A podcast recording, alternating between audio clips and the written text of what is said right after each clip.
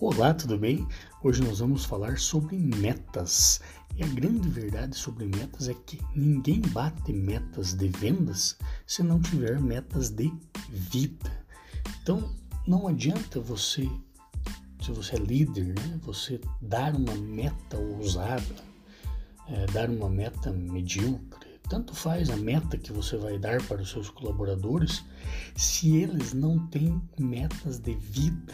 Veja, se a pessoa não é capaz de se comprometer com ela própria, se ela não é capaz de se comprometer a dar uma vida melhor para os filhos, para os pais, para alguém que ela ama, você acha que ela vai se comprometer com você só porque você é líder?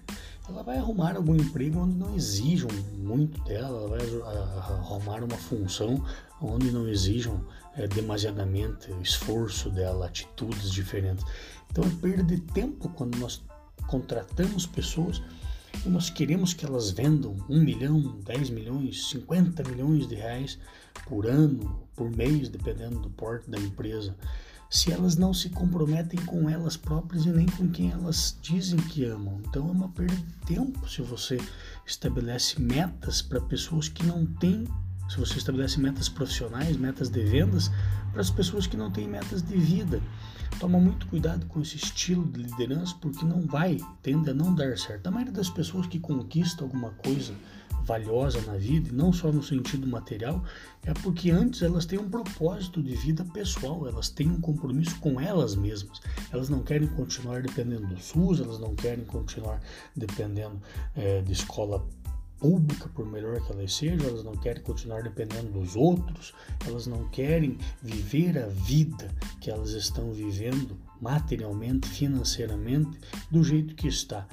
É, eu tenho um colega meu que, no tempo de infância, nós éramos extremamente simples, pobres. Né? Ele é, era daqueles que ainda limpava o nariz na manga da camisa. E se você perguntar para ele hoje, que é dono de uma grande rede de supermercados, né? É, quais eram as metas que ele tinha de vendas, se ele tinha algum propósito de conquistar alguma coisa, ele vai dizer, cara, nunca soube o que é que eu queria na minha vida.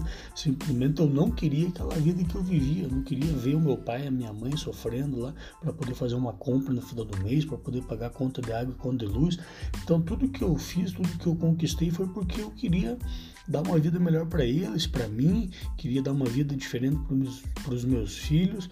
Então, a pessoa não tem uma meta estabelecida. Esse negócio de criar uma meta de vida por 12, depois de vida por 30, para você saber quanto você tem que ter de meta por dia, isso aí não funciona. Isso aí fica bonito nos números, fica bonito no Excel, numa planilha, mas meramente serve para você ter uma ideia do que é que tem que ser feito, mas você não vai seguir aquilo. Né? As pessoas não seguem isso se elas não têm metas de vida. Agora, quando a pessoa tem um propósito, quando ela tem uma meta de vida, quando ela quer melhorar a qualidade de vida dela, o jeito que ela vive, aí é claro que esses números fazem sentido, porque ela tem uma noção de como é que ela vai atingir aquilo, mas não que ela vai seguir aquilo a risco ela simplesmente vai dando o melhor dela, vai trabalhando, vai executando e vai fazendo aquilo que precisa ser feito. Então pensa nisso, tanto você que é líder quanto você que quer construir alguma coisa na vida. Ninguém bate metas de vendas, ninguém bate metas profissionais se não tem metas de vida. Pense nisso, fique com Deus, sucesso e felicidade sempre.